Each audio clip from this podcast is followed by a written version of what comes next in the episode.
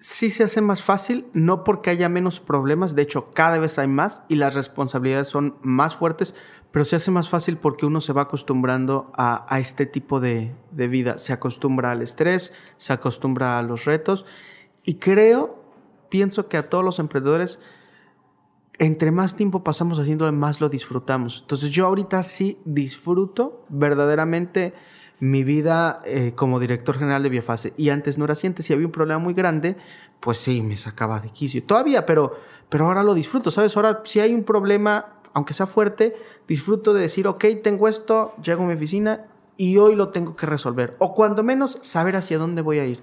Entonces, sí se hace más fácil.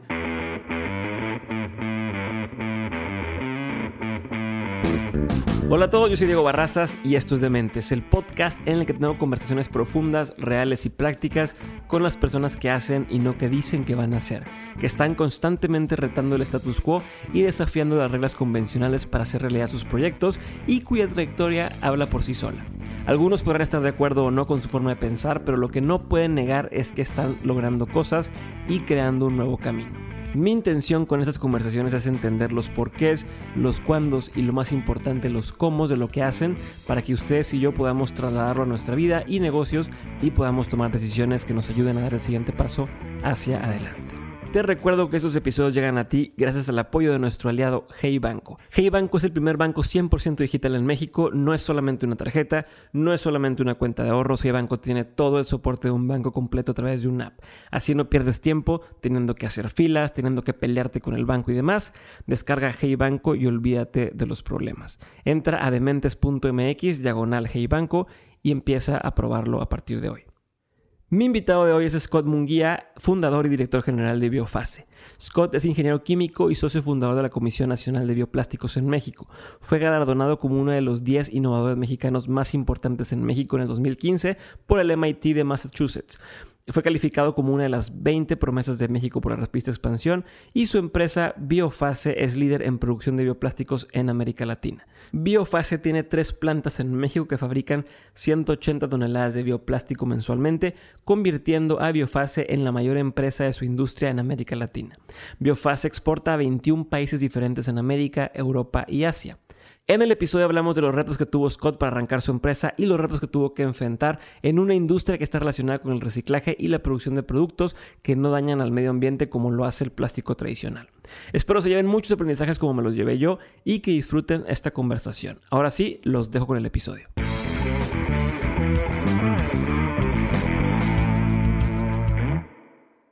Scott, bienvenido nuevamente a este episodio de Mentes. La gente no me lo va a creer, pero es la primera vez en todas las relaciones que hemos tenido de mentes que empezamos a grabar y después de media hora digo, no mames, no estaba grabando. Última vez que me pasa eso. Este, pero te agradezco que hayas tenido la oportunidad de volver a venir conmigo y ahora sí volver a grabar. O más bien ahora sí grabar de la manera correcta. La verdad, este. Y, lo más gracioso es que eh, aquella grabación, o ahora que, que empezamos a grabar la semana pasada, te estaba diciendo cómo, cómo estábamos cerrando apenas el círculo de, de cuando yo hace varios años eh, fui a un evento que se llamaba eh, Rockstars de la Innovación, vi tu historia, estaba también, estabas tú y estaba Jordi y había varias personas hablando de, de sus negocios y no así dije, no mames, qué chingón lo que está haciendo, algún día quiero este, sentarme con él en la mesa y platicar y bla, bla, bla. Y ya me quedé con eso en la cabeza y no pasó nada hasta que empecé de mentes y de pronto hoy estás aquí sentado conmigo y estamos platicando. Ya dos veces la semana pasada que no grabamos que Es, es, es, recíproco, digo, porque luego yo escuché el programa de Mentes y yo decía, eh, yo quiero estar ahí un día porque a mí, a mí me, gusta mucho el podcast, me gusta mucho las historias y la manera en la que, la que se hace y es bien curioso y es bien interesante que en algún momento antes de Dementes coincidimos y ahora pues qué bueno que ya estamos acá platicando. Perfecto. Y ahora sí, y, lo que la gente no sabe es eso, dos veces estamos aquí, la primera en falso y esta es la, buena. Eh, Scott, ahí te va. Quiero que me platiques. Eh, hoy Biofase es una de las empresas de bioplásticos más grandes en Latinoamérica. Eh, has ganado un montón de premios, levantado capital, has tenido, tienes ya tres plantas, pero obviamente no, no fue así, no inició así. quiero entender lo que está antes de biofase, o sea, antes de que empezaras, antes de, de todo, cómo, cómo dices, ah, se me antoja hacer un plástico eh, biodegradable, o, o sea, fue tu primera idea, etcétera. Entonces, si puedes platicar un poco más de eso, estaría chingón. Claro, Diego. Mira, vamos a situarnos en el, en el tiempo en el que sucedió. Eh, cuando se me ocurre la idea de biofase fue en el 2012. Era una época en la que no, no se hablaba tanto de la contaminación del plástico como se habla ahorita. Ahorita es común, hay legislaciones, hay iniciativas, muchas personas promoviendo esto, pero en 2012 se sabía, pero no era tan común.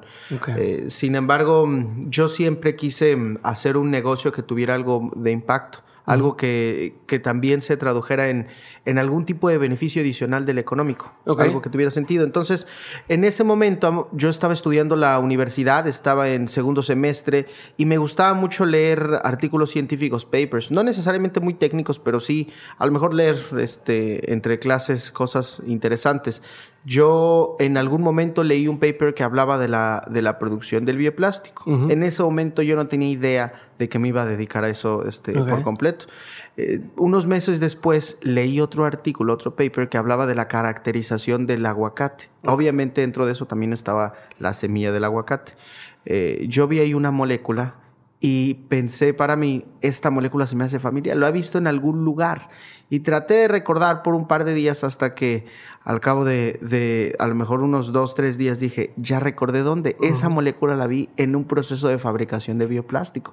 Hacían falta dos cosas que se llaman grupos funcionales. Yo dije, si logro a nivel laboratorio agregarle esa molécula, esos grupos funcionales, podría ser bioplástico de semilla de aguacate. Y eso es algo que no, hasta el momento yo no había escuchado y obviamente investigué mucho y nadie lo había, lo había logrado. Ok, pero fue como, como conectar los puntos hacia atrás. O sea, de, aprendo esto, aprendo esto, aprendo cosas que parece que no tienen nada que ver una con la otra y de pronto dijiste, va.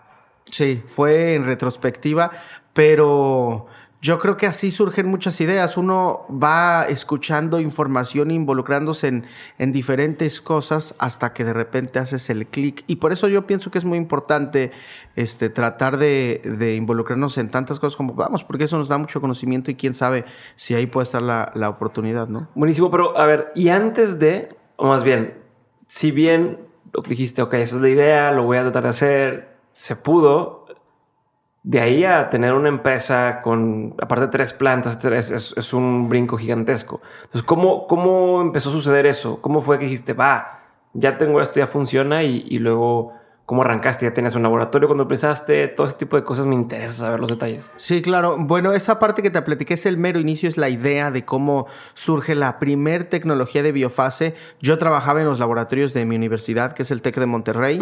este, fueron muy amables en prestarme los laboratorios después de clase. Básicamente yo trabajaba de 9 a 11 de la noche y esos eran los horarios oficiales. A veces me quedaba mucho después, pero era cuando no se usaban. Ahora, ¿cómo cómo llegamos de esa idea eh, hasta el punto donde está Biofase. Después de eso, patenté la tecnología, esa idea que hice a nivel laboratorio. Eh, después hubo otro periodo de un año y medio de algo que le llamamos escalamiento industrial, que es pasar de la tecnología de nivel laboratorio a un proceso industrial estandarizado. Eso lo hice con la ayuda de algunos centros de investigación aquí en México. Eh, también fueron amables en prestarme algo de las instalaciones. Obviamente, y sí fue muy costoso. Eh, rentar máquinas en un centro de investigación es exageradamente caro. Y el, la primera forma en la que nosotros nos eh, fondeamos de alguna manera, este, por decirlo de alguna manera, fue con premios de emprendimiento. En ese momento había muchos premios, era el premio Santander, premio este, de diferentes bancos, el Green Momentum, este, incluso el TEC de Monterrey tenía diferentes premios.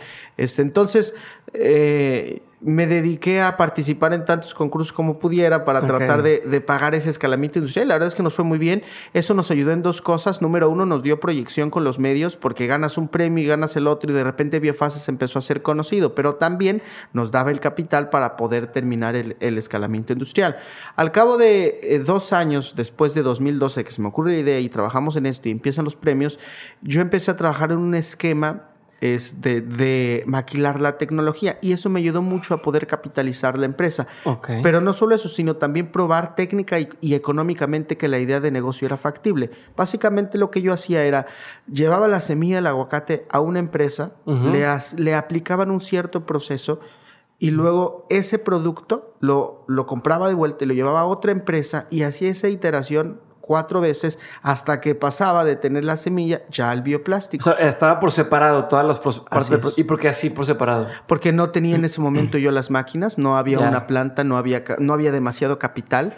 Lo que yo hacía para poder pagarle a esas empresas era cobraba por adelantado a los clientes 50%, con ese 50% yo pagaba para que fabricaran el bioplástico en cuatro diferentes empresas y luego lo vendía. Eh, con la utilidad obviamente, este, y se iba reinvirtiendo y, y, así empezamos a generar flujos para la empresa, generamos algo de capital, con eso compramos algunas máquinas, obviamente ya con un movimiento de flujo efectivo el banco empezó a, a prestarnos dinero y luego vinieron épocas de capitalización y básicamente lo que hemos estado haciendo es siempre buscar la manera de, con los recursos que tengamos en el momento en el que se pueda tratar de este, alcanzar nuestros, nuestros objetivos. Y lo seguimos haciendo al día de hoy, a pesar de que Biofase ya tiene, obviamente ya es una empresa, eh, tenemos metas muy grandes. Por ejemplo, ahorita tenemos competidores muy fuertes eh, de desarrollo tecnológico en Europa con tecnologías muy nuevas eh, de solubilidad en agua, de home composting, y tratamos nosotros de seguir siempre en la línea del, del desarrollo tecnológico. Entonces, y seguimos utilizando estrategias similares, ¿no? Seguimos compitiendo contra empresas enormes, hablo de Dow Chemical, de BASF, em, de empresas muy grandes, ¿Esos monstruos. ¿Ellos hacen bioplástico también ya? Sí, claro, sí. Ah, tienen, no solo hacen bioplástico, hacer bioplástico es em, es complicado, pero, pero no es tan difícil de lograrlo el, verdadero reto es el desarrollo tecnológico. Para nosotros los grandes competidores no están en quienes puedan fabricar, sino en quienes saben hacer desarrollo tecnológico en estas áreas. Y siempre vamos a competir con este tipo de empresas que son muy grandes. Em, sin embargo, estamos, tenemos algo que las otras empresas no tienen y es que nosotros nacimos eh, de, ese tipo de dificultades, entonces sabemos hacerlo bien. Tenemos em, productos en, los diferentes, las tres diferentes eh, generaciones de bioplástico. Eso es algo también interesante que normalmente no platico mucho de eso. Pero bueno. ¿Qué son, ¿qué son diferentes? ¿Qué ah, significa las eh, diferentes? hay etapas tecnológicas, como pasaba, digamos, con los celulares. A lo mejor empezaron con, con un sistema de, este, digamos, una interfaz que no tenía colores. Luego pasamos a una interfaz de colores y luego pasamos ya al smartphone. Son diferentes etapas. El bioplástico también lo tiene. La primera se llama biobasado, que tiene una parte de contenido vegetal y otra de plástico normal. La segunda generación es el llamado compostable PLA, este, o productos ya 100% biodegradables, pero que requieren ser compostados en industrias especializadas, en lugares especializados. Y la tercera generación son los que se pueden compostar ya en casa. Entonces, Biofase tiene productos en las tres áreas. ¿Y, y ¿cuándo, cuál es la diferencia, más para estar en el mismo canal con todos, de, de un plástico normal? ¿Cuánto tiempo tarda en, en deshacerse con un bioplástico? Más o menos. Eh, hay diferentes bioplásticos, pero normalmente un bioplástico eh, debe de tardar menos de 5 años en biodegradarse y uno normal puede tardar hasta 100 millones de años. Hay ciertos tipos de plásticos que ni siquiera van a descomponerse. Por ejemplo, el, el poliestireno expandido que le llamamos unicel. Ese, Ese no se deshace. No.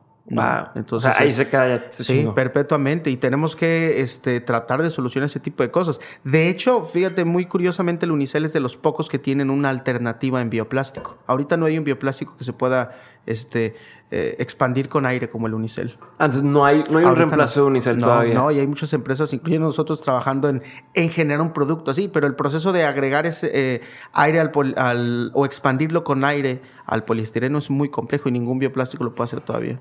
Wow. Y, a ver, y una diferencia, ustedes fueron los primeros que empezaron con, con aguacate. ¿Y por qué aguacate y no como en otras eh, industrias que lo hacen con maíz, por ejemplo, el bioplástico?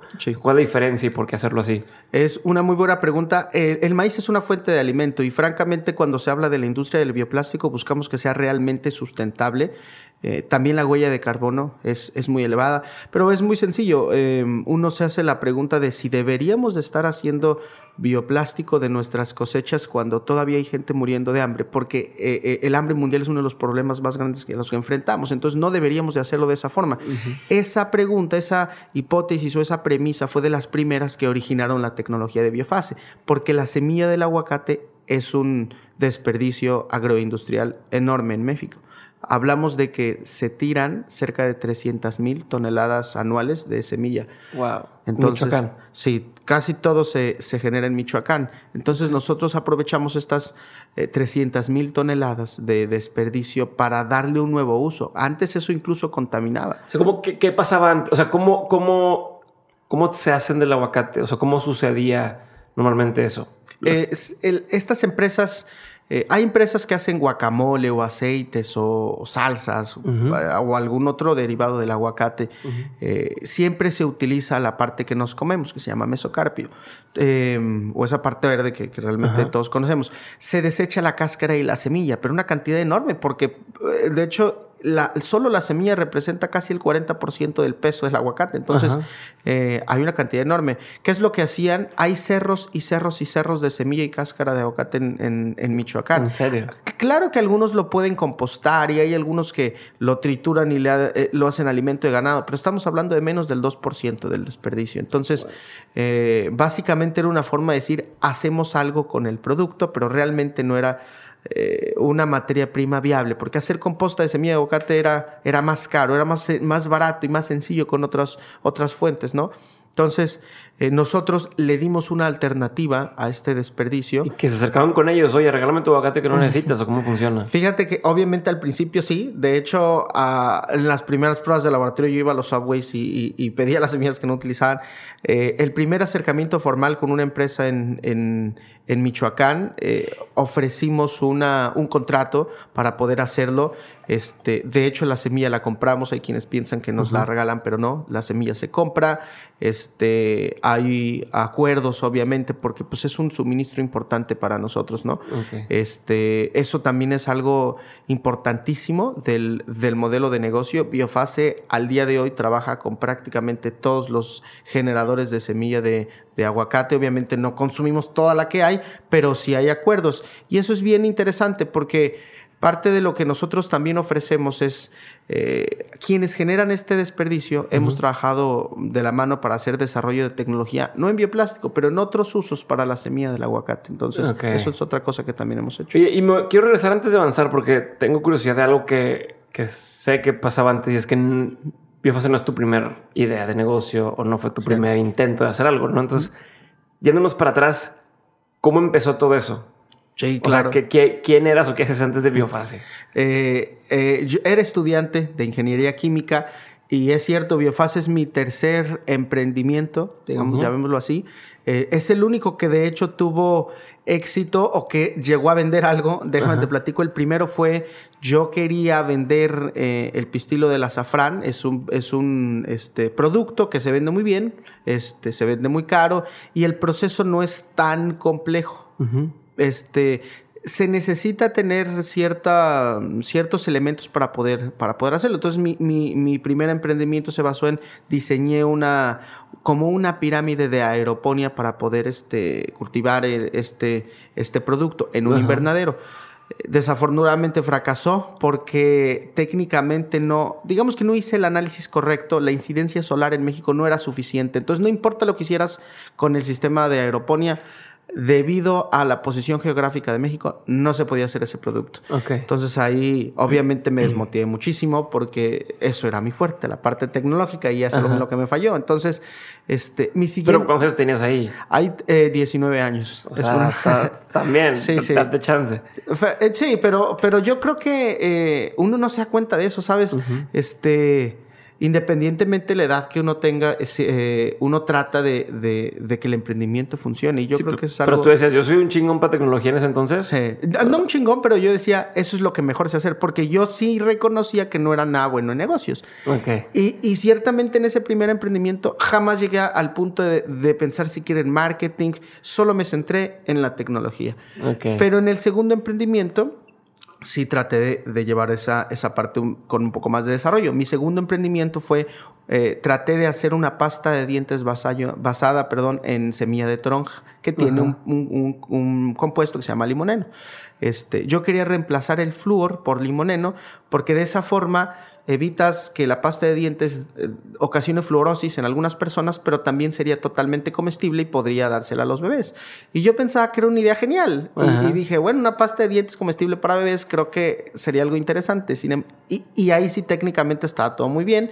Este, incluso hice prototipos del producto, pero luego ya cuando se la platicaba a las personas, les parecía muy raro y dijeron, es que no creo que el producto se venda. Y de hecho platiqué con un supermercado y le dije, y me dijo, francamente, no hay nada, no hay un producto que se le parezca a eso y eso es algo que a nosotros nos genera alarma. Creo que el producto no se va a vender, porque obviamente si no tienes competencia es que o tienes una idea súper innovadora o, realmente deberías de seguir desarrollando el, producto. Entonces yo me di cuenta que no, que realmente ese producto no se iba a vender. De hecho, hasta el momento no hay un producto. Y yo decir, ¿crees que hoy en día se, se vendería eso? O sea, hoy que la gente es más consciente de en los químicos, o sea, que buscan el shampoo que no tenga tantos químicos, o para los bebés, yo que tengo un bebé, en lugar de ponerle el típico off, o eso para los mosquitos, hace que no, uno que nomás, o sea, que no tenga químicos y demás. Por eso pregunto, ¿crees que hoy en día se pudiera llegar a vender o no? Yo creo que no, francamente creo que era una idea interesante como para desarrollar un producto, pero ahora ya tengo un entendimiento mucho más grande de que no solo es la tecnología, sino tiene que haber un concepto de,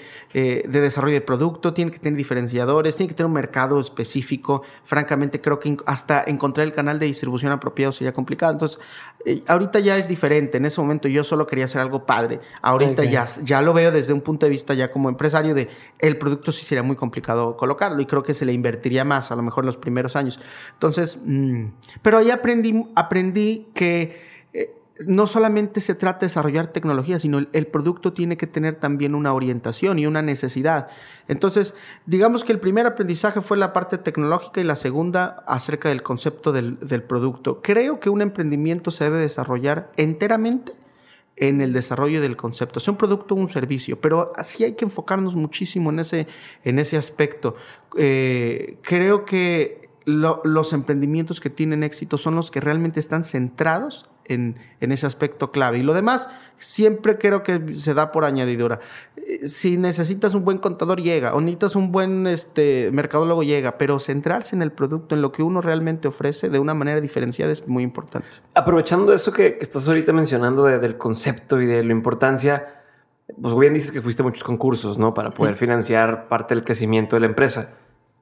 ¿Cuál sería la sugerencia y qué aprendiste de, de, de lo que importa en esos en esos concursos o cómo pichar, eh, porque incluso no solamente los concursos, ya se puede hacer como ir a levantar capital y demás. ¿Cómo le haces? ¿Qué, qué consejo tendrías sobre esa, en esa área? Fíjate que hay algo bien interesante, porque las, la, normalmente los emprendedores piensan que los concursos o incluso el levantamiento de capital se centra en, en el negocio per se, pero yo he aprendido que sobre todo los inversionistas, el 50% de su decisión es en el negocio, pero el otro 50% es en el emprendedor, porque al final de cuentas están eh, eh, invirtiendo su dinero para que alguien más lo opere o lo ejecute. Entonces es muy importante entender ese aspecto, es importante como emprendedores enriquecernos en diferentes áreas, tener mucha seguridad obviamente y creer en lo que estamos haciendo, porque eh, yo he visto grandes ideas no, no ejecutarse porque el emprendedor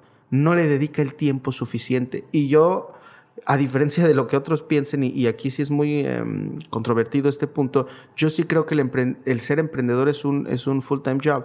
No hay oportunidad de, de, de, hacerlo a la mitad. Sí se vale, obviamente, estudiar, porque la universidad te da muchas otras cosas, te da recursos, contactos, hasta acercamiento a laboratorios, capital, la gente a veces no, se da cuenta del, poder que tienes al ser estudiante de poder llegar a tocar puertas donde no te abrirían de otra forma. Y tú, oye, soy estudiante, quiero eh, pedirte un favor y, es, y no lo aprovechas, no lo aprovechas. Y, cuando se estudia, sí, uno, uno, como dices, no se da cuenta de eso, pero sí abre muchas puertas. Y, es que en la universidad hay recursos eh, de laboratorios, de conocimiento, hay profesores, hay amigos, hay bibliotecas. Y la gente quiere ayudar a los estudiantes. O sea, como, como, como adulto dices, quiero, o sea, hay que echar la mano y que, se desarrollen y demás. Es mucho más sencillo. De hecho, e, es muy curioso porque muchos emprendimientos surgen siempre de la, de la universidad, digo, desde hace muchos años incluso. Eh, entonces sí, es una, es una muy buena etapa para emprender, más no es la única, me queda claro, pero sí, facilita muchísimo las pero cosas. Entonces decías que el full-time job, decías, o sea, se, enfocan principalmente o una cosa importante es el, el emprendedor y tú crees que no puedes emprender y trabajar en otro lugar al mismo tiempo? Yo pienso que en algún momento uno tiene que tomar la decisión de si, si realmente esto es lo que creo y quiero emprender, tienes que dedicarte al 100%. Un inversionista obviamente lo va a notar. Una... Eh, incluso si alguien te invita a ti a, a, formar parte de un proyecto y te dice, no, es que yo todavía estoy en la seguridad de esta parte, uno dudaría y dices que a lo mejor entonces no crees tanto en el proyecto. Y, incluso la mentalidad de decir, esto es para mí y a esto me dedico, te ayuda mucho a, este, alcanzar ese éxito, ¿no? Y ahorita que decías que, o sobre el mismo tiempo, sobre el mismo tema que decías que es importante la persona, ¿qué características crees tú que debe tener una persona que, que está emprendiendo, que emprender para poder tener éxito? Yo pienso que hay dos elementos eh, que yo destacaría. El primero es la determinación. Quiere decir realmente no ser digamos, empecinado, pero sí, sí, sí mantenerte firme en cuanto a, las ideas que tú estás buscando. Eh, yo creo que es rara las veces en las que eh, el primer camino que tomamos es el correcto. Eh, es muy raro. Casi siempre, si tú te enfocas en llegar a algún lugar, vas a tener dos o tres diferentes caminos. Entonces, la determinación es bien importante. Y la segunda, que choca un poquito, pero es bien, bien importante, es eh, saber ser flexible, porque ah, hay veces, es más, no conozco un solo negocio exitoso que tenga todavía el mismo modelo de negocios con el que inició. Entonces, ah, ciertamente hay que saber a dónde ir, pero también hay que tener la flexibilidad de, saber cambiar de, camino, ¿no? Eso sí es muy, muy importante. Y hubo un momento eh, en la historia de fase que dijiste, chingo, ya valió queso todo. Ah, sí, uf, muchas, muchas veces. Incluso tomando un poco el, tema anterior, el primer modelo de negocio de Biofase era la venta del bioplástico como materia prima. Ahora la principal fuente de ingresos son los productos de marca propia de Biofase, ya sean cubiertos, popotes, platos o lo que tú quieras. Pero antes no, y es un modelo de negocio bien diferente. Incluso se tuvo que hacer otra planta nueva con infraestructura nueva para poder fabricar los productos eh, como cubiertos o popotes o los, los que la gente conoce yo tuve que hacer ese cambio porque en ese momento la venta del, de la resina del, del, bioplástico era algo muy nuevo y muy, muy diferente. Las empresas que utilizaban nuestro, nuestro material tenían que cambiar por completo su manera de hacer las cosas. Todos sus moldes, sus cosas. Exactamente. Entonces, eh, el vender el producto final ya era simplemente llegar con el distribuidor decirle, mira, aquí ya está el producto listo. Y eso nos ayuda mucho a generar marca. De hecho, la empresa creció mucho cuando se cambió a ese, a ese modelo de negocios. Entonces, obviamente, se mantiene la determinación de que Biofase sea una empresa importante y relevante en la industria, pero tuvimos la flexibilidad de, de movernos de un modelo de negocio a otro. Ok, y estando en ese punto, eh, creo que muchos nos podría llegar a pasar o ha pasado en el estar en ese momento justo antes de tomar la decisión y decir, nos lanzamos a cambiar el modelo de negocio, no, ¿En qué te fijas? ¿Cómo, cómo, cómo sé si es momento de abandonar o, cambiar esta idea por algo nuevo, algo diferente? Eh, ¿En qué te fijaste tú? ¿Cómo, podemos verlo? Yo creo que hay, hay un tema importante. Una, una, empresa, un emprendimiento siempre tiene que mantenerse innovando continuamente. Yo creo que hay tres tipos de productos que una empresa siempre debe de tener. ¿okay? Uno que es el que le llamamos nuestra vaquita lechera, este, el que te da cash flow, el que se vende muy bien, el que no tienes ningún problema, ni siquiera este, a lo mejor demasiado esfuerzo de ventas, ¿no? Ese es el primero. El segundo es un producto innovador, un producto que digamos sea una manera en la que tú estés probando nuevos, nuevos mercados. Este es, este es el, el, más importante. Y hay un, digamos, esos son los dos básicos de negocios y yo siempre agrego un tercero. Yo mantengo un producto que sea similar al de la competencia con un precio más, más, barato. Porque yo de esa manera tengo el producto clave con el que yo trabajo, que me da mis ingresos, mantengo o estoy probando con nuevos productos, este, nuevas tecnologías, cosas innovadoras que a lo mejor no sé si van a funcionar o no, pero tengo dos o tres de esos productos en el mercado. Cuando uno pega, ya migro y digo, ok, aquí voy a trabajar. Ese fue el ejemplo del popote, te platico de eso. Y luego mantengo un producto que fabrique mi competidor con un precio más económico, porque de esa manera yo puedo analizar qué tipo de desempeño va a tener mis competidores principales. Este, entonces, cuando nosotros cambiamos de modelo de negocio fue algo parecido. Eh, empezamos a, maquilar cubiertos en una escala muy baja, te hablo a lo mejor unos 100 kilos diarios de producto, simplemente para ver si funcionaba. Este, llegó un momento... O sea, primero probaste, primero metiste el pie al agua. claro, para... Sí, porque no, no, hacer esa migración hubiera sido, sin saber si hubiera tenido que no, hubiera sido catastrófica. Este, probamos, se vendía muy bien. De hecho, la gente empezó a preguntar mucho por el producto y fue cuando ya yo dije, podemos hacer una migración. Incluso, como te dije, llevó a una segunda planta de, de, este, de fabricación. Entonces, eh, fue algo muy interesante. Empezamos con cubiertos, con otros productos. Yo te estaba comentando del, popote, del, popote. De hecho, la gente no sabe, pero el primer popote biodegradable que se comercializó en México fue el de Biofaz. De hecho, ahorita todos los, competidores utilizan papel blanco con un, con un sello verde porque Biofaz inició haciéndolo de esa manera. Ahorita nosotros ya no lo hacemos así, tenemos una impresión láser a colores, tiene mejor calidad, pero en el caso de los popotes nosotros fuimos los primeros en, en introducirlo al mercado porque veíamos que esa era la tendencia. En otros países empezaron a generarse eso. Este, para cuando empezaron los videos y toda la, la, situación de legislaciones, la gente empezaba a preguntar por, por popotes biodegradables. Biofase ya tenía una línea este, lista en diferentes canales de distribución y eso nos llevó a que el producto se hiciera, se, pues, se hiciera muy popular. Ok, buenísimo, no sabía, no sabía eso. ¿Y, ¿Y cómo manejas o cómo le haces con el tema de los competidores? ¿Cómo le haces con el tema de por dos lados. Eh, bueno, primero por los competidores y luego me voy a lo demás. ¿Cómo, cómo manejan, pues, cómo hacen para mantenerse a flote o, para siempre servir por encima del competidor? ¿Cómo, ¿Cómo podría hacer un approach ahí? Yo lo que siempre trato de hacer, si son competidores muy fuertes, trato de generar algún tipo de alianza con ellos que nos permita mantener eh, claros nuestros segmentos y participación de mercado eso pasa mucho en México.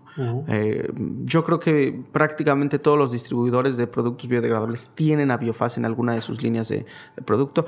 No, no hay fabricantes en México, entonces por esa parte no nos preocupamos aquí, pero sí los hay, por ejemplo, en Europa. Entonces lo que tratamos de hacer es, si es posible, generamos alianzas para a lo mejor un tipo de desarrollo de tecnología o a lo mejor para este, compartir canales de distribución que ya tengamos. Entonces yo trato de, de, generar algún tipo de alianza para que nos respetemos, ¿no? Ya, o sea, en lugar de irte contra todo el mundo y...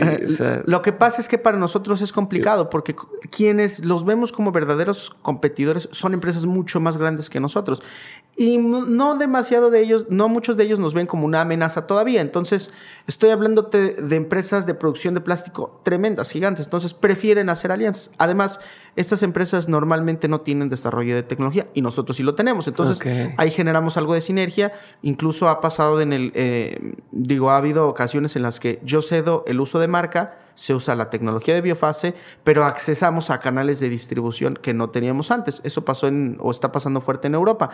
Obviamente tratamos de, tener la mayor presencia posible de branding, pero, pero bueno, hemos hecho ese tipo de, de alianzas. Ya, buenísimo. Entonces, lo otro que te iba a decir es, existe, o sea, ustedes hicieron muy bien una cosa y quiero saber cómo lo, cómo lo hacen o cómo lo hicieron, pero también por el otro lado, cómo cuando, cuando llegan los ataques en general, cómo han sabido salir adelante. No, y estas son las dos cosas que quiero tomar. Uno es, ustedes desde que iniciaron lograron tener mucha presencia en prensa, en medios, Discovery Channel y demás. Quisiera como, como saber tácticamente cómo le hace a alguien para lograrlo, ¿no? Este, como cualquiera que tengamos una empresa, oye, ¿cómo le hago para aparecer en alguna revista o para hacer las listas de, los 30, no sé qué?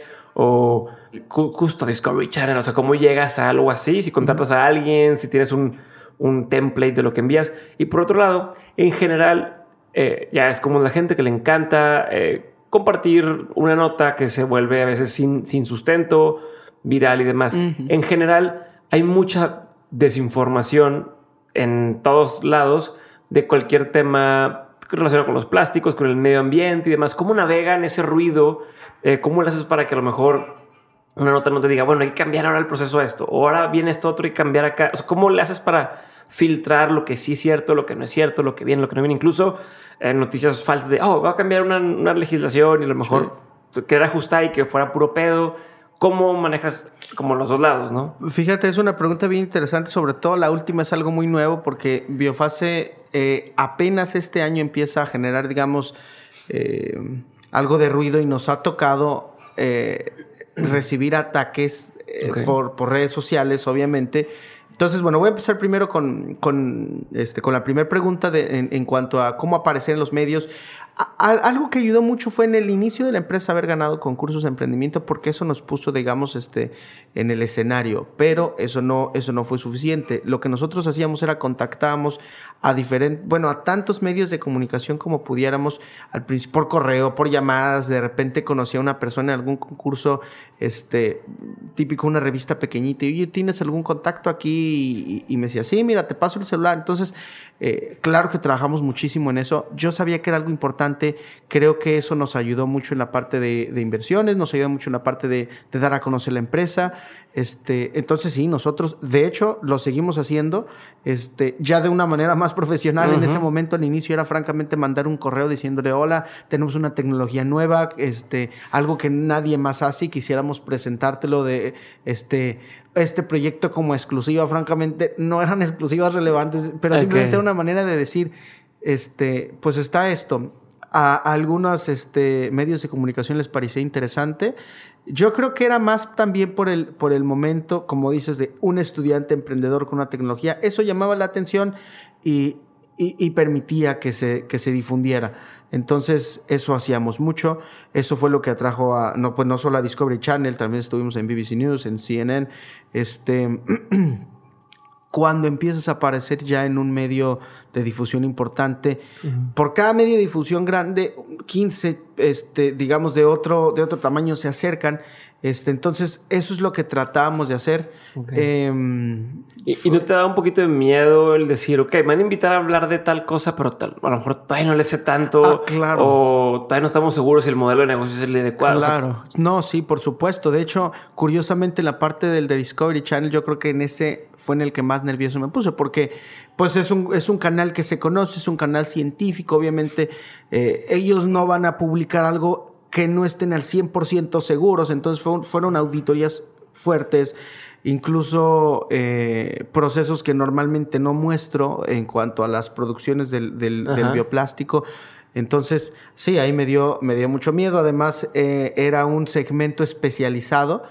A veces no es lo, e, es más sencillo dar una entrevista para un medio escrito que hacer algo que se pues que se grabe, que ahí era televisión, ¿sabes? Y yo tenía 23 años, no es como ahorita. Este, claro que me puse súper nervioso, se hizo varias veces este, el segmento que no era muy grande, de un minuto o minuto y medio, pero, pero se repitió varias veces, entonces fue complicado. ¿Cuántos años tienes ahorita? Ahorita tengo 30, acabo de cumplir 30. 30, ya. Ahorita te voy a preguntar algo sobre ese tema, pero, y entonces, y la otra parte de la pregunta que me decías, y, yo no me refería específicamente a ataques mm. mediáticos, sino en general la información que existe. o sea, que, que, hay quien dice, no, que el plástico sí, que el plástico no, que esto sí, esto no. Así como hay quien dice que ser vegano sí es bueno y hay quien dice que ser vegano es malo, o que la carne es buena o que la carne es mala. Así de, ah, hay, está muy polarizado todo el tema. ¿Cómo le hacen para pues tomar una postura y decir, va, vamos por este lado y, y, esto son nuestras decisiones y aunque a lo mejor haya prensa que diga que lo contrario, nosotros sabemos que esto sí es bueno o tal, ¿cómo le haces? Mira, eh, actualmente Biofase tiene muy claro este, todos los diferentes eh, métodos de fabricación de alternativas ecológicas. Obviamente es nuestro negocio saber. Eh, porque es importante presentarnos con nuestras ventajas y desventajas. Quien diga que su producto es el mejor está mintiendo. Yo, de hecho, personalmente, si voy con un cliente, este, le digo, estas son nuestras ventajas y estas nuestras desventajas. Yo creo que va a ser raro ver un director general hablando de sus desventajas, pero yo creo que esta industria necesita de mucha honestidad. Este, bueno, a lo que voy es, Biofase tiene obviamente sus, sus investigaciones propias de evaluación de todas las alternativas que existen, incluso de las que no están comercialmente listas, como... Eh, eh, te prometo que en cinco años esta palabra va a ser muy común, PHA, son polihidroxialcanoatos pero todo el mundo va a conocerlo como PHA y en cinco años va a ser el estándar del bioplástico. La gente ahorita no lo sabe, pero incluso ya sabemos pros, contras de este tipo de tecnologías. Nosotros, de hecho, tenemos líneas de investigación en, torno a estos polímeros. ¿Qué, es un PHA? Es, aprovechando la, primicia. Es un, es, un, eh, es un tipo de biopolímero, te digo que son las siglas de, en inglés de polihidroxialcanoato. Este es un biopolímero que es 100% eh, biodegradable, que es 100%, se origina de, de la este, reacción enzimática de algunos organismos. Este, y es muy interesante en términos de, del bioplástico porque su huella de carbono es muy pequeña. Este, y eso es algo bien importante. Es decir, no necesita tanta energía para fabricarse y eso es algo relevante, muy relevante en la industria de, los bioplásticos. Además, ahorita es caro, pero yo pienso que en tres años se va a seguir haciendo más y más y más barato en tanto se empiecen a generar fábricas este, de este tipo de polímeros. Entonces, em, bueno, es lo que te comentaba, tenemos información de todo esto, eh, nosotros hacemos nuestras, nuestras investigaciones, pero a la gente, este, digamos, usuarios de los productos, yo tengo una manera más sencilla de explicárselo, y es que el sentido común yo pienso que es nuestra principal herramienta. Si uno, yo invito a, a las personas que nos escuchen a tomar un producto de biofase, un popote de biofase y un popote plástico, y se van a dar cuenta de muchas formas y de manera muy rápida que, el de biofase es eh, de origen vegetal. La textura, la sensación en la boca, este, cosas más técnicas como los coeficientes de transferencia de calor. Básicamente, si te tomas un frappé con un producto de biofase, rápidamente el, popote se enfría, casi se congela, porque pues es, un, es, uno, este, es de origen vegetal, entonces es sencillo verlo. Y hay obviamente productos que se dicen biodegradables, que tú de volada los tocas y los ves y dices que está igual.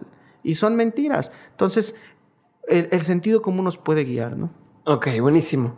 Vamos a pasar ahora sí a la parte de las preguntas que le hacemos a todos. Y bueno, no, antes de eso quiero una, cosa más que tengo en mente y que quería, quería tocar. Alguna vez dijiste eh, que la intención de la nueva generación de emprendedores es generar productos que puedan de una manera natural resolver problemas. Quiero ahondar un poco más en eso antes de pasar a la sección de preguntas que le hago a todos. Y, también un tema de tu empresa, pues es un emprendimiento social. es una empresa con un beneficio social, pero no con este, con esta forma de decirlo trillada, gastada, donde es, oye, tenme lástima, cómprame esto. Es un emprendimiento social, ¿no? Entonces, quiero entender tu tu postura ante qué sí es y qué no es una empresa social. Y, y pues esto, esto que dices de la nueva generación de de emprendedores que tienen que generar productos que puedan de manera natural resolver problemas. Sí, por supuesto. Creo que tu definición es, eh, yo la comparto, un emprendimiento social es el que tenga impacto social. Claro que hay de todo. Hay empresas de, digamos, o emprendimientos sociales que son sin fines de lucro, también se vale, por supuesto. Este, hay empresas que tienen impacto social que obviamente no se basan en esa necesidad del altruismo. Biofase obviamente no lo hace así. Biofase ofrece un producto que no solamente es eh, deseable, sino necesario.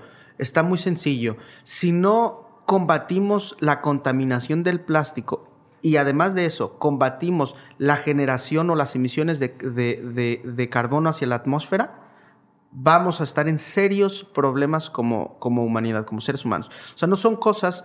Eh, no ataca un problema que, sea banal o que sea superficial. Estamos hablando de necesidades básicas de supervivencia de la raza humana este, y de otras especies, por ejemplo, las especies marinas. Entonces, es importante, por eso es muy relevante para nosotros tener la información y el conocimiento técnico científico para poder de la manera correcta tratar de solucionar nuestros problemas. No estoy diciendo que los productos de biofase vayan a resolver el problema, pero sí estoy seguro que forman parte de un conjunto de acciones que, van a permitir facilitar llegar a alcanzar ese objetivo y solucionarlo. Entonces, cuando yo hablaba de, de esto de la nueva generación de emprendedores, que francamente lo creo, es que ahora nosotros tenemos una sensación, una, una sensibilidad este, más aguda como emprendedores hacia las problemáticas que enfrenta el planeta, que son muchas, no, no, necesariamente tan drásticas como las que ataca Biofase, pero las cosas que hacemos ya las hacemos con un sentido. No solamente no pensamos como hace dos generaciones en un producto sexy, atractivo que se venda. En eso pensaban. Ahora nosotros pensamos más en, en, en, el significado de, del por qué hacemos las cosas.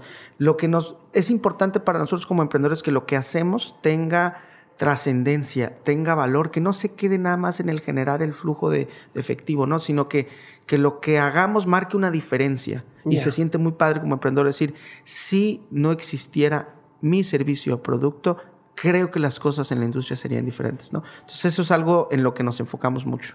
Buenísimo. ¿En qué momento sentiste que ya lo habías hecho? No, no creo que la he hecho todavía porque eh, eso depende mucho de las expectativas de cada uno. Ah, los miedos han cambiado, pero siguen ahí. Mi miedo antes era quebrar, ahora tengo otros miedos, pero existen.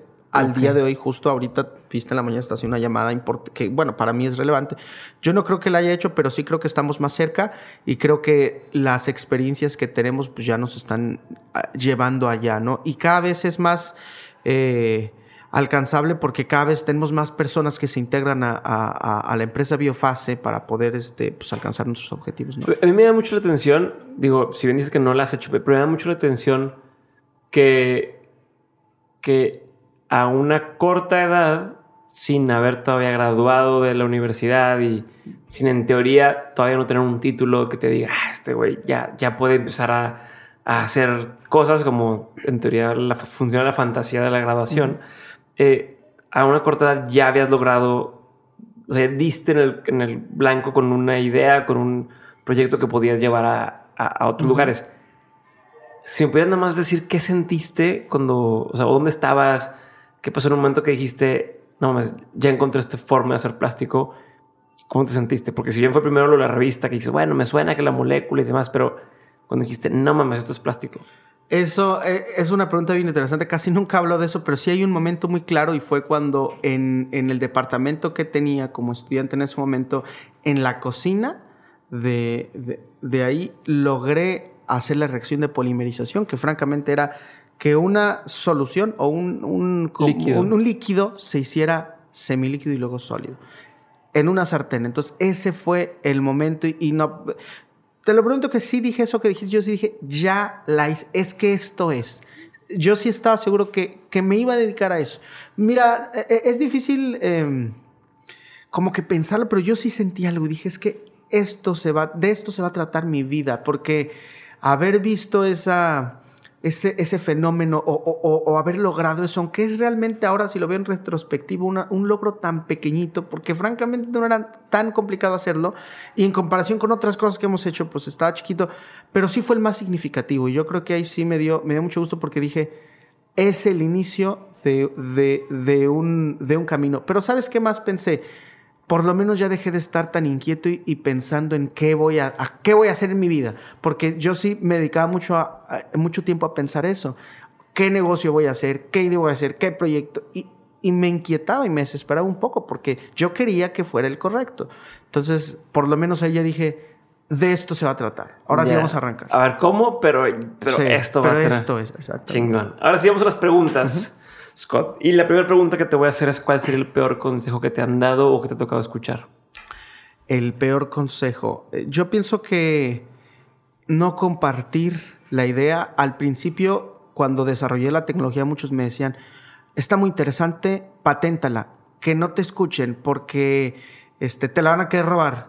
Obviamente cuando se trata de una tecnología hay que mantener discreción, pero me frené mucho por eso, porque obviamente sí generé una patente, pero no compartía demasiado de lo que quería hacer. Entonces, yo creo que fácilmente un, año y medio, dos años me, detuve. Si lo, hubiera, si lo pudiera hacer de nuevo, digamos, volver al pasado, y hubiera compartido un poco más al inicio, creo que eh, hubiera alcanzado el nivel actual dos años antes, o tal vez más. Entonces, ¿por qué? Porque eh, al principio, vamos a suponer que uno quería generar algún, no sé, conseguir un compuesto químico. Yo no tenía tanta experiencia como a lo mejor un profesor en ese momento lo pudiera haber tenido en mm. cuanto a conseguir al proveedor o la mejor manera de, sintetizarlo. Entonces yo tenía que invertir uno o dos meses tratando de encontrar la mejor forma de lograr eso, mm. cuando alguien me lo pudo haber dicho así de rápido. Pero en mi, intención de, protegerme demasiado y no ser muy, o ser más discreto, me detenía. Entonces y, no es nada más con eso, hablo de decisiones constantes a lo largo del camino de biofase, ¿no? Hasta incluso inversionistas que me decían, ok, ¿y cómo lo haces?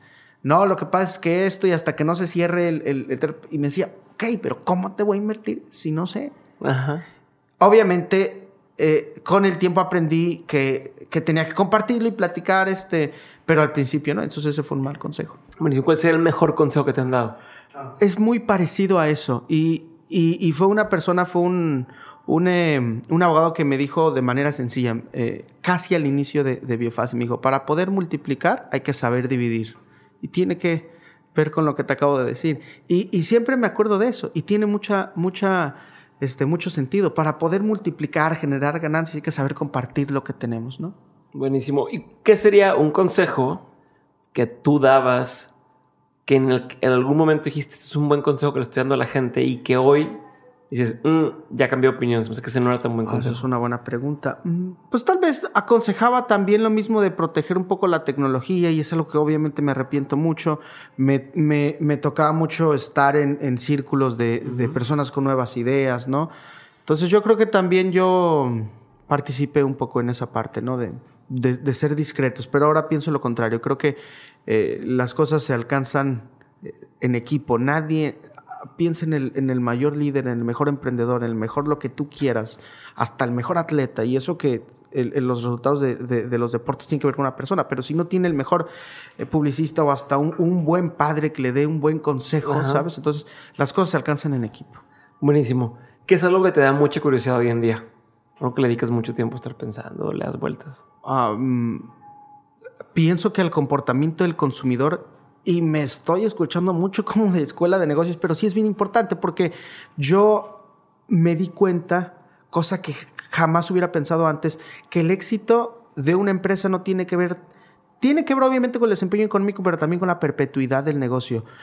Eh, yo me he dado cuenta que, que hay empresas muy exitosas que duran 10 años y hay empresas a lo mejor que alcanzan la cúspide a los 20 o 30 años, pero esas son las que son empresas centenarias.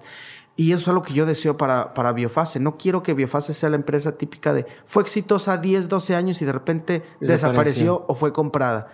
Yo sí quiero que Biofase sea una empresa de mucho tiempo, que sea longeva. Y para lograr eso tenemos que estar bien, bien, bien, bien cercanos a tratar de, de, de imaginar y predecir el comportamiento del consumidor. En 2021 hay nuevas legislaciones en Europa para plásticos, igual en Estados Unidos. En México entraron algunas ahorita y en 2022 vienen otras nuevas. En 2025 hay otras nuevas en Estados Unidos. ¿Y qué es lo que van a decir? ¿Qué van a decir? Porque esas se deciden cuatro o cinco meses antes por, por, pues, por los legisladores. ¿qué va a pasar? ¿Por qué se van a inclinar? ¿Se van a inclinar por los compostables? ¿Se van a inclinar por los productos biobasados? el consumidor va a aceptarlo, el consumidor va a seguir la legislación, porque aunque no lo creas, a veces no lo sigue.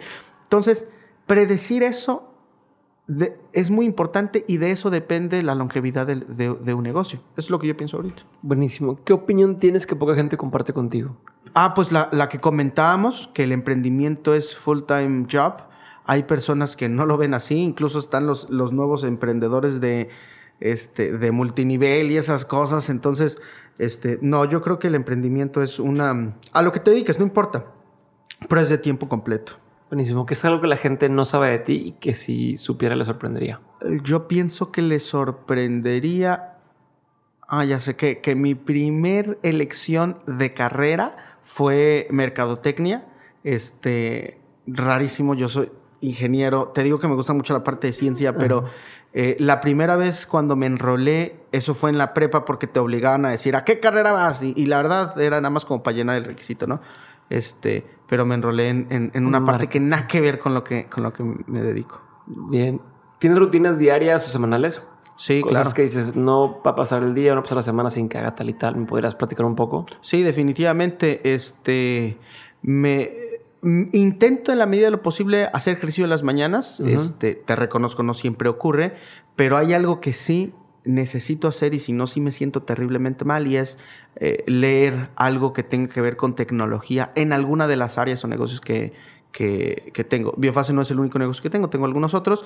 Este, todos tienen que ver con desarrollo tecnológico, obviamente, y yo no me siento bien si no leo lo que sea, aunque sean 15 minutos. No te hablo de un buen libro, no una novela. A mí me gusta leer acerca de, tecnología, como lo hacía en la universidad. Entonces, eso es algo que, me gusta mucho porque me, mantiene al margen de lo que está ocurriendo, ¿no? ¿Qué otros negocios tienes? ¿Se puede decir? Sí, claro. Tengo una... Eh, uno de mis hermanos es... Eh, bueno, los negocios que tengo, los otros son con mis hermanos. Uno es médico, entonces estamos ofreciendo un, un servicio de a los, a los médicos que están en el proceso de, terminar su, su, examen este, para, para convertirse en, en médico, se llama ENARM, el examen, este, difícilmente pueden tener ya un, un, trabajo remunerado. Entonces, lo que nosotros les permitimos es, este, en, hacemos consultorios compartidos donde a través de una app las personas pueden acercarse con ellos, este, consultarse sin costo y estos médicos en esta app hacen sinergia con otras, con otras este, proveedores de, de, medicamentos y generan así ingresos y resolvemos varios problemas.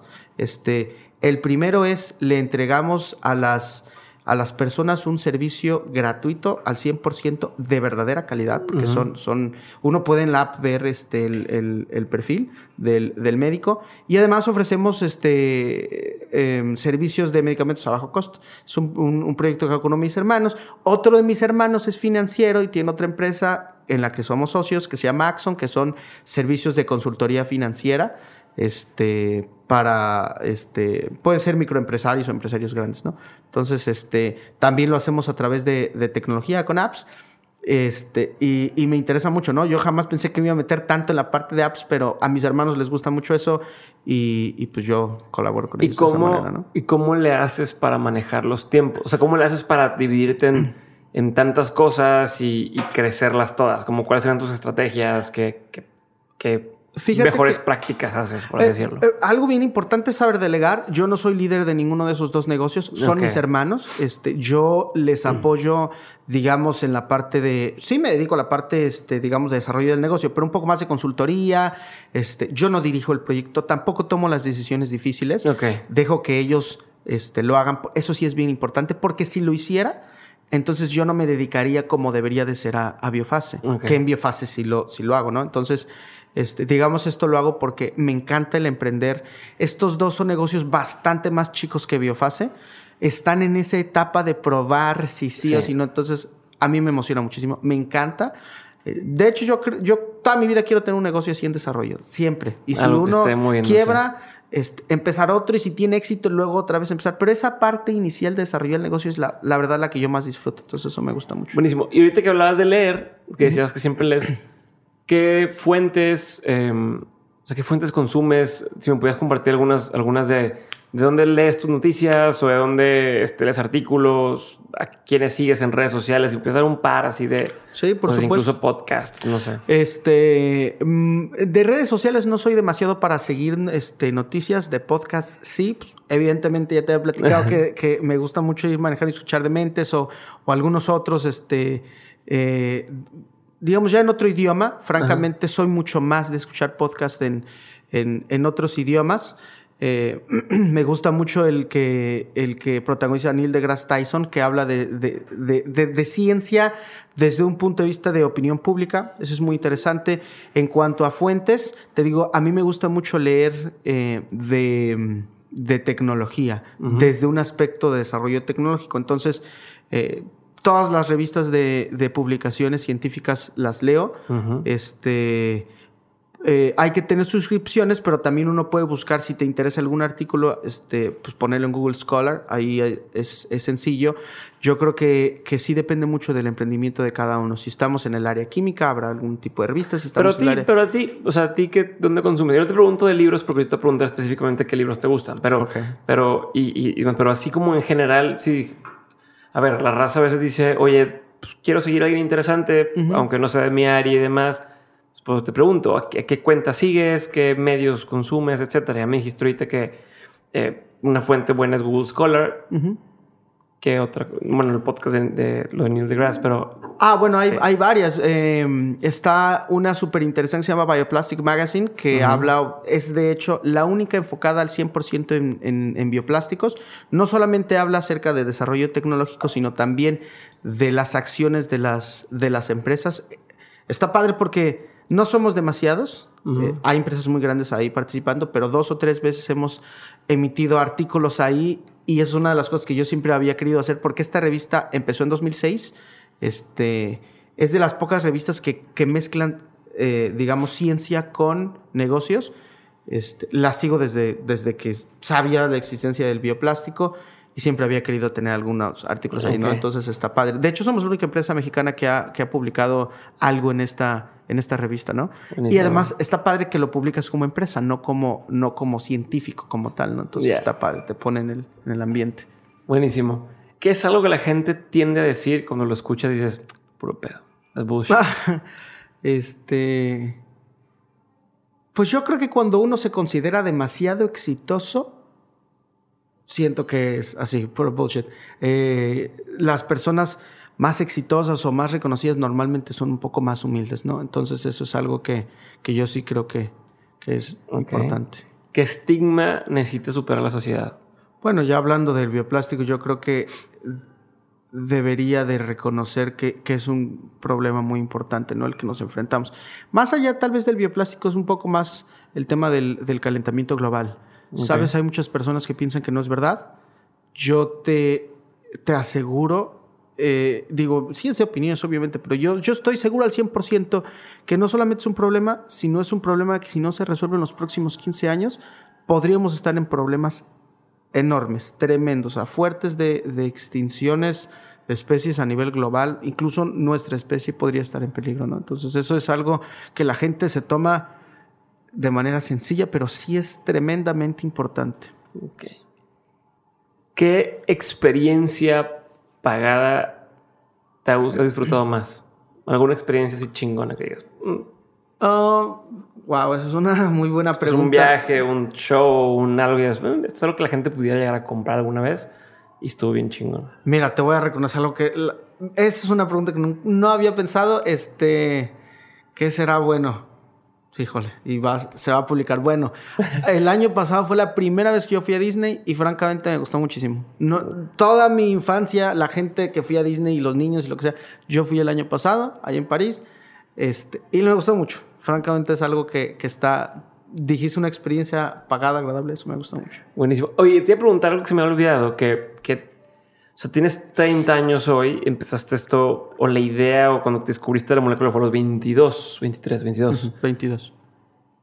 Que, o sea, tú en ese momento decías, ok, me voy a dedicar a esto y, ya le encontré y quiero.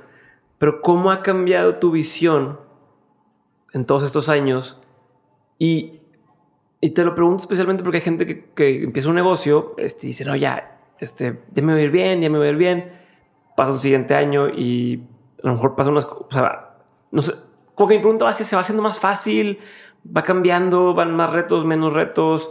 Eh, ¿Te imaginabas que ibas a llegar a donde estás ahorita en cinco años o en 30 años y se hizo más rápido? Como trata de ayudarme a ver, tú que ya pasaste este camino eh, de los 22 a los 30 con tu negocio, cómo evolucionan las cosas sí se hace más fácil, no porque haya menos problemas, de hecho cada vez hay más y las responsabilidades son más fuertes, pero se hace más fácil porque uno se va acostumbrando a, este tipo de, vida, se acostumbra al estrés, se acostumbra a los retos y creo, esto sí es, es todavía hipótesis, pero pienso que a todos los emprendedores, entre más tiempo pasamos haciendo, más lo disfrutamos. Entonces yo ahorita sí disfruto verdaderamente mi vida eh, como director general de Biofase. Y antes no era así, antes si había un problema muy grande, pues sí, me sacaba de quicio. Todavía, pero, pero ahora lo disfruto, ¿sabes? Ahora si hay un problema, aunque sea fuerte, disfruto de decir, ok, tengo esto, llego a mi oficina y hoy lo tengo que resolver. O cuando menos, saber hacia dónde voy a ir. Entonces, sí se hace más fácil.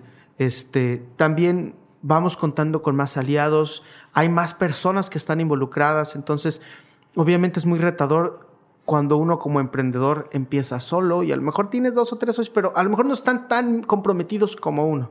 Tú lo debes saber muy bien. Entonces, este, sí, sí, sí se va haciendo un poco más fácil con, con el tiempo, ¿no? Este, eso es lo que, lo que para mí ha cambiado, pero también depende mucho de los objetivos. Este, no tengo ningún miedo en decirte que yo quiero que Biofase sea de las cinco empresas más importantes de la industria en los próximos 10 años. Y hablo del, mundo. Ahora, ¿cómo lo vamos a lograr? Ese es el reto. Este, pero eso es lo que yo deseo. Y por eso te digo, no creo que lo haya logrado porque yo quiero que Biofase sea una empresa de 100 años y que esté en el top 5 de la industria. No sé si se vaya a lograr. Lo que sí sé es que pues voy a tratar de que, de que se alcance, ¿no? Buenísimo. Libro, película, serie, documental este, lo que sea que... Dame tres de esas que han marcado tu vida. Sí tengo un libro que cambió mi vida al 100%. De hecho, cuando lo terminé de leer fue cuando decidí ser emprendedor. Se llama en inglés How to Change the World este, o Cómo cambiar el mundo. Este, el autor es Bill Drayton. Habla de varias historias de emprendedores sociales o de impacto social que por alguna o de alguna manera lograron este, cambiar al mundo, ¿no? Este, a lo mejor pequeñito, a lo mejor muy grande, pero sí cambiaron la forma de las cosas. Y creo que es muy inspirador leerlo porque son historias que están muy aterrizadas.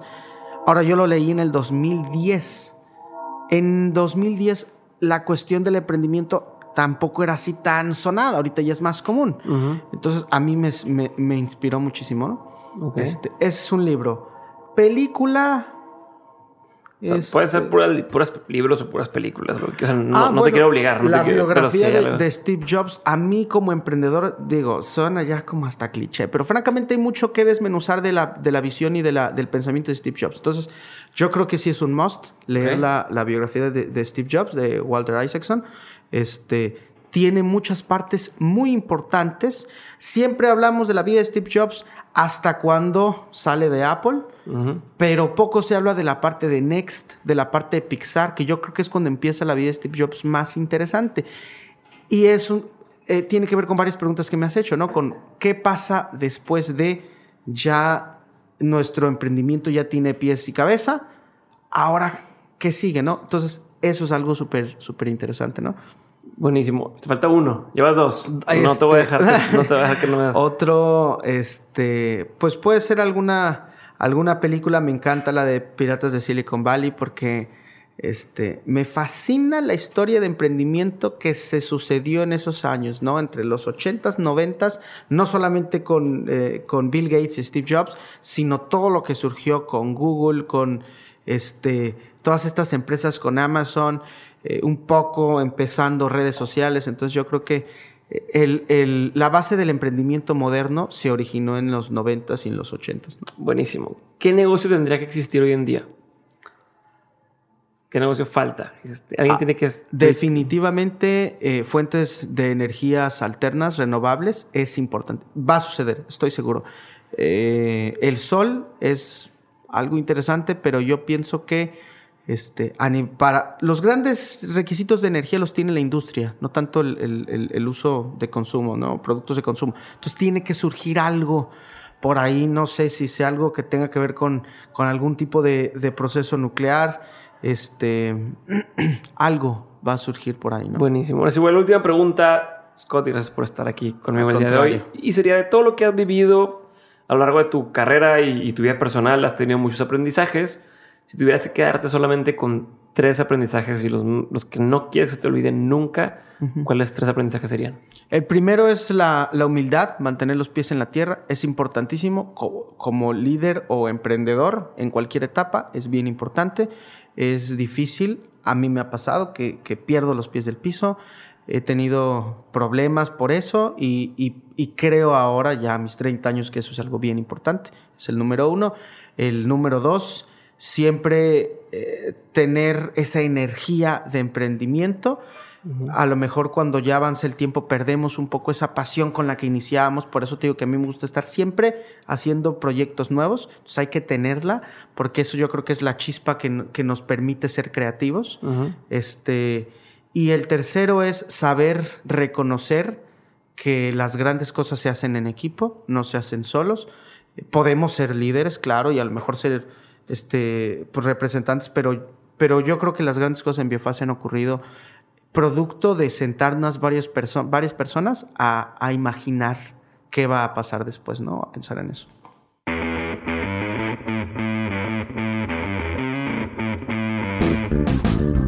Aquí termina el episodio de hoy, espero que te haya gustado. Recuerda que puedes revisar las notas del episodio y las recomendaciones en dementes.mx. No olvides compartir el episodio con alguien que pueda interesarle y si compartes en redes sociales etiqueta a arroba dementespodcast y arroba Diego Barrazas. Te invito también a que entres a dementes.mx diagonal comunidad para unirte a Insider, nuestra plataforma de Patreon, donde semana a semana comparto aprendizajes y contenido exclusivo. Por último, te recuerdo que Hey Banco son los primeros en apostarle en grande a dementes, así que te invito a que descargues el primer banco 100% digital en México, entrando a dementes.mx diagonal Hey Banco. Pruébalo, úsalo unos días y dime qué te parece. Ahora sí me despido, yo soy Diego Barrazas y esto fue un episodio más de Dementes. Nos vemos el jueves para un episodio de On School. Bye.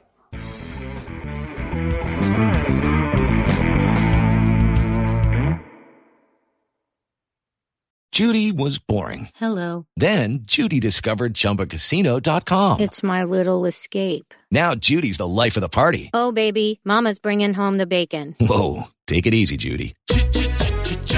The Chumba life is for everybody. So go to ChumbaCasino.com and play over 100 casino style games. Join today and play for free for your chance to redeem some serious prizes. ChumbaCasino.com. No purchase necessary. Void where prohibited by law. 18 plus terms and conditions apply. See website for details.